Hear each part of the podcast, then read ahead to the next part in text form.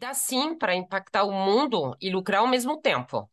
Então, a gente sabe, é, como você bem comentou, é, o lucro é necessário para a geração de riqueza e também para o crescimento sustentável do negócio. Mas a empresa do futuro é aquela que vai conseguir cuidar de todos. Então, quer dizer que é capaz de gerar lucro com propósito.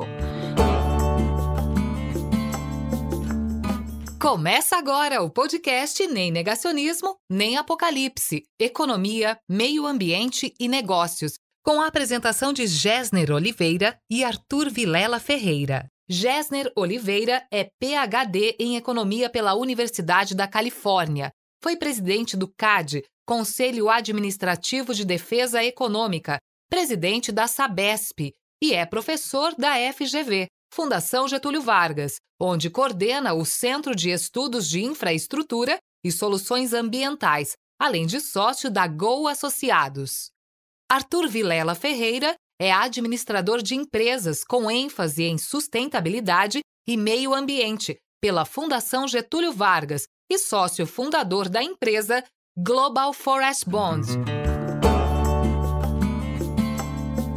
Nem negacionismo, nem apocalipse tem uma convidada especialíssima no nosso eh, ciclo integrado de uh, podcasts sobre a agenda ESG do Grupo Tribuna.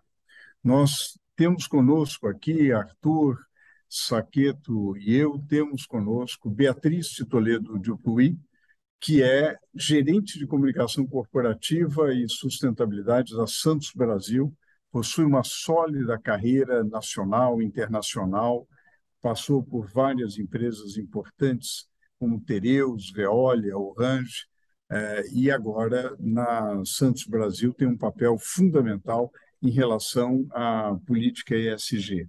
É, uma, uma pergunta direta, Beatriz, e novamente muito obrigado por estar conosco. ESG é algo que veio para ficar ou uh, é uh, uma moda, é um modismo? É, e baseado na sua experiência, que é, é realmente impressionante, como que você viu a evolução do tema nas empresas pelas quais você passou, é, em particular na, na Santos Brasil? Como que esse tema foi ganhando importância e, e hoje é, certamente é um tema que, as, é, que a gente percebe a, através de você e também é, por diversas é, fontes que a Santos Brasil é, naturalmente dedica e atribui grande importância a esse tema. Beatriz, muitíssimo obrigado por estar conosco. Obrigada, Gessner. É, obrigada a todos que estão escutando a gente.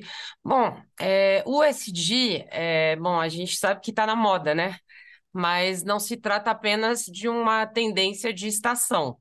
É, ele é de fato, ele veio para ficar. Isso acho que todos nós concordamos, né? É, nos últimos anos, é, os investidores em todo o mundo é, se envolveram cada vez mais com, a, com esse conceito de investimento responsável. Então, é, impulsionado pela crescente conscientização de questão como mudança climática, por exemplo, é, diversidade de gênero, e, claro, os impactos ao meio ambiente.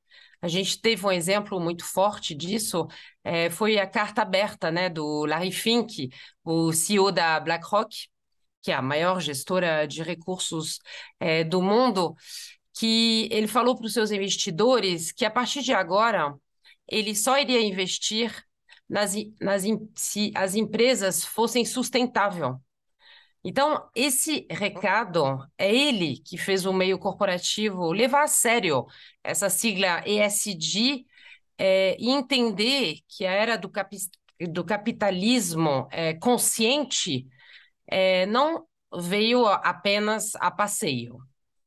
É, então, sim, é, eu posso afirmar que o SG é, vai continuar e em todas as empresas que eu passei, é, esse é, termo ESG, é, a sustentabilidade, é, não é mais uma moda é desde 2004, né? Quando o Kofi Annan, o secretário-geral da ONU, reuniu 50 CEOs e para falar sobre como integrar fatores sociais, ambiental e de governança nos mercados de capitais. Então, a gente está falando é, de muitos anos atrás. É, hoje estamos é, vendo isso é, chegando muito forte no Brasil e, com certeza, é, o, o, Brasil é, vai ter que se adequar nessa nova tendência que não é passageira, mas sim uma nova realidade. Beatriz, é, acho que muito, muito interessante a sua perspectiva histórica de diversas empresas. É, e agora a gente queria saber um pouco mais especificamente do setor portuário, né? Como, como um terminal portuário vê o SG e o que é, é, os aspectos ambientais, sociais e de governança aplicados ao setor portuário, Beatriz? Na verdade, é, ter prática mais sustentáveis é, é um desafio importante para as empresas de todas as áreas, né? é, tendo em vista que os consumidores estão cada vez mais exigentes em relação a isso, então eles estão cada vez cobrando mais.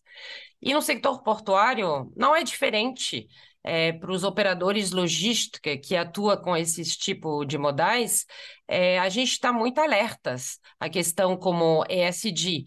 Então, grande, é, vamos falar, bandeira como cuidar do meio ambiente, é, promover a sustentabilidade social com as comunidades, com os trabalhadores, e adotar conduta ética é, se tornou padrão a ser seguido.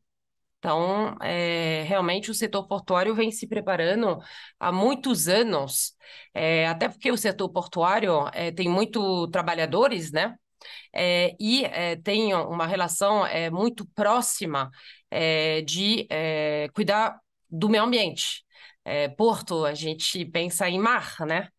Então, a biodiversidade é um dos focos principais é, hoje em dia de sustentabilidade ambiental do setor portuário. E, Beatriz, é, eu achei legal, interessante você falar do setor portuário, indo um pouco mais especificamente para Santos Brasil. Eu queria saber é, como vocês trabalham essa questão do ESG dentro da empresa e quais seriam as principais metas de curto, de médio e de longo prazo que vocês adotaram para o ESG? Sim. Bom, então, a Santos Brasil, é, somos signatário do Pacto Global da ONU desde 2013, tá? Então, desde 2013, a gente vem trabalhando alinhado com os Objetivos de Desenvolvimento Sustentável. E nossos principais desafios é, é contribuir é, ativamente para a conservação do meio ambiente e para o desenvolvimento humano. É, para a nossa estratégia sustentável, na verdade, que direciona a gente no nosso dia a dia. É nossa política de sustentabilidade da companhia, que é ba baseada é, nos padrões ESG, é, bom, o resultado desse empenho e desse trabalho é, é, a inclusão das ações da Santos Brasil na carteira de estreia do índice SP da B3, o Brasil ESG, tal.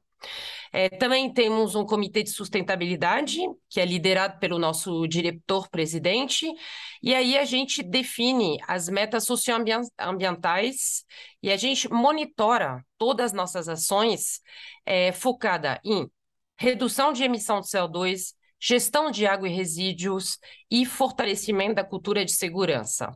Então, por isso, é, é, definimos em 2020 umas metas públicas, atreladas à remuneração da alta liderança e de todos os nossos funcionários. Então, iremos reduzir até 2024 15% de toneladas de emissão de CO2 por TEL, 30% o consumo de água metro cúbico per capita, né? E em 50% a geração de resíduo por TEL, é, como eu falei, até 2024. E tudo isso a gente mostra nossos resultados, é, que seja econômicos, sociais, ambiental, a todos os nossos públicos de interesse, de uma forma sempre transparência, transparente, desculpa, e objetiva via nosso relatório de sustentabilidade. Então, anualmente publicamos nosso relatório e ele está acessível, acessível nas nossas redes sociais e no nosso site internet para todo qualquer pessoa que tiver interesse em saber é, nosso trabalho é, de SD. Beatriz, qual, qual que é o segredo para conciliar uh, essas ações de SD que você chamou atenção para várias metas importantes da Santos Brasil? Como vocês conciliam é, o esforço, e naturalmente existe investimento e é preciso gastar dinheiro para conseguir essas metas, como vocês conciliam isso com rentabilidade? Quer dizer, como, é, como assegurar que o é, ESG gera valor para a companhia e gera resultado para a companhia? Então, Gessner, a gente pode falar que ESG não é filantropia, né? A gente não pode confundir ESG com, com filantropia e dá sim para impactar o mundo e lucrar ao mesmo tempo. Então, a gente sabe, é, é como você bem comentou, é, o lucro é necessário para a geração de riqueza e também para o crescimento sustentável do negócio. Mas a empresa do futuro é aquela que vai conseguir cuidar de todos. Então, quer dizer que é capaz de gerar lucro com propósito. E aí eu acho que a gente tem três pontos relevantes. Bom, o primeiro é o engajamento dos investidores e o comportamento dos consumidores que estão levando as empresas a se reinventarem. Esse é o primeiro ponto. O segundo é que a, a regulação ela força cada vez mais os tópicos SD na agenda dos investidores. E a terceira é que o SD já mostrou uma geração de retorno acima do mercado nos últimos anos. Então, por exemplo, se a gente pegar o mercado global de ativo ESG, atualmente ele corresponde mais ou menos a 35 trilhões de dólares, tá? A gente está projetando que esse número atinge 53 trilhões até 2025. Então, de 35 trilhões de dólares e até 2025, que é amanhã, é daqui é, três anos, vão uhum. ser 53 trilhões. Então, sim, com certeza, é, a gente consegue é, ser uma empresa ESG e também lucrar ao mesmo tempo. Muito bom. É, e agora, trazendo, um, focando no aspecto é, específico, a gente fala talvez um pouco mais sobre os, os desafios é, ambientais e como a Santos Brasil tem trabalhado questão de diversidade e inclusão é, no, no da companhia. Então, na nossa companhia, a gente valoriza muito a diversidade e inclusão e fomos considerados, pelo quarto ano consecutivo, uma das melhores empresas para se trabalhar, pelo Great Place to Work. É, no entanto, é, vamos ser completamente transparentes. É, apesar de todas as conquistas, a implementação, a aceitação total da diversidade, equidade, inclusão, é, sabemos que ainda é um longo caminho a ser percorrido dentro do nosso setor e da nossa empresa. É, no início desse ano, é, fizemos um censo de diversidade é, para identificação do perfil de diversidade dos funcionários da Santos Brasil e a gente construiu um programa de diversidade e inclusão com mais de 70 ações para ser realizada até 2025. É, então, as ações são muito diversas. É, a gente tem, por exemplo, vários treinamentos é, de viés inconsciente para a nossa liderança. Temos também treinamento para nossos funcionários, e isso vai se diluir até 2025, aonde a gente vai se tornar uma empresa que valoriza ainda mais a diversidade e inclusão e que isso realmente se torna nosso DNA. E, claro, todo ano a gente quer continuar sendo é, uma das melhores empresas para se trabalhar. Beatriz, ainda haveria várias questões que a gente gostaria de lhe perguntar, mas uh, a gente não pode abusar do seu precioso tempo. Queria agradecer enormemente a sua participação e por compartilhar conosco essa experiência muito interessante a, a debater é, no âmbito dos, uh, dos eventos é, da Agenda SG Tribuna, é, que tem o apoio da Santos Brasil e tem as suas contribuições e da sua equipe, o que uh, para nós é essencial para a discussão do ESG no Porto, o ESG no Brasil e nos vários setores. Muitíssimo obrigado, Beatriz. Muito obrigada a vocês. Este foi o podcast Nem Negacionismo, Nem Apocalipse.